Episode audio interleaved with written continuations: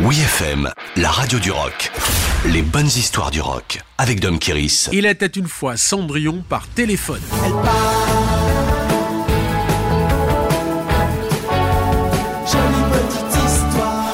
Si un jour tu racontes cette histoire dans un livre, appelle-la Jolie Petite Histoire, avait dit Bob Ezrin, le célèbre producteur de l'album Dure Limite.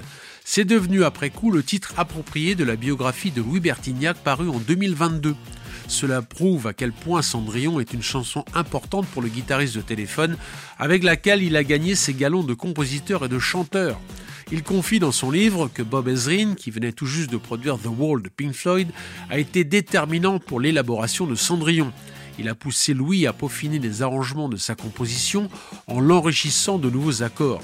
Enfin, on apprend que le producteur, totalement investi, a imaginé l'intro à l'orgue avec des clochettes pour simuler un conte de fées. Pour une fois, le travail à partir des textes était simplifié grâce aux Canadiens francophones. Si la féerie est installée sur le premier couplet, la belle enfant fête ses 20 ans en compagnie d'un prince charmant, le deuxième couplet tourne au cauchemar. À 30 ans, l'héroïne bute sur toutes ses illusions et sombre dans la déchéance. Louis avoue s'être inspiré du destin tragique de l'actrice Romy Schneider. L'icône des années 60 venait de mourir à Paris dans des circonstances troubles en 1982. Son rôle dans Sissi l'impératrice avait tout pour faire rêver, mais Romy a entrepris sa propre libération en se forgeant un destin et en affrontant ses tragédies.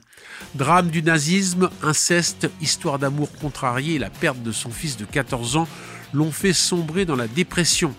Contrairement au conte de Charles Perrault, il n'y a pas de happy end dans Cendrillon de téléphone, mais la chanson donne tout son sens au titre de l'album Dure Limite.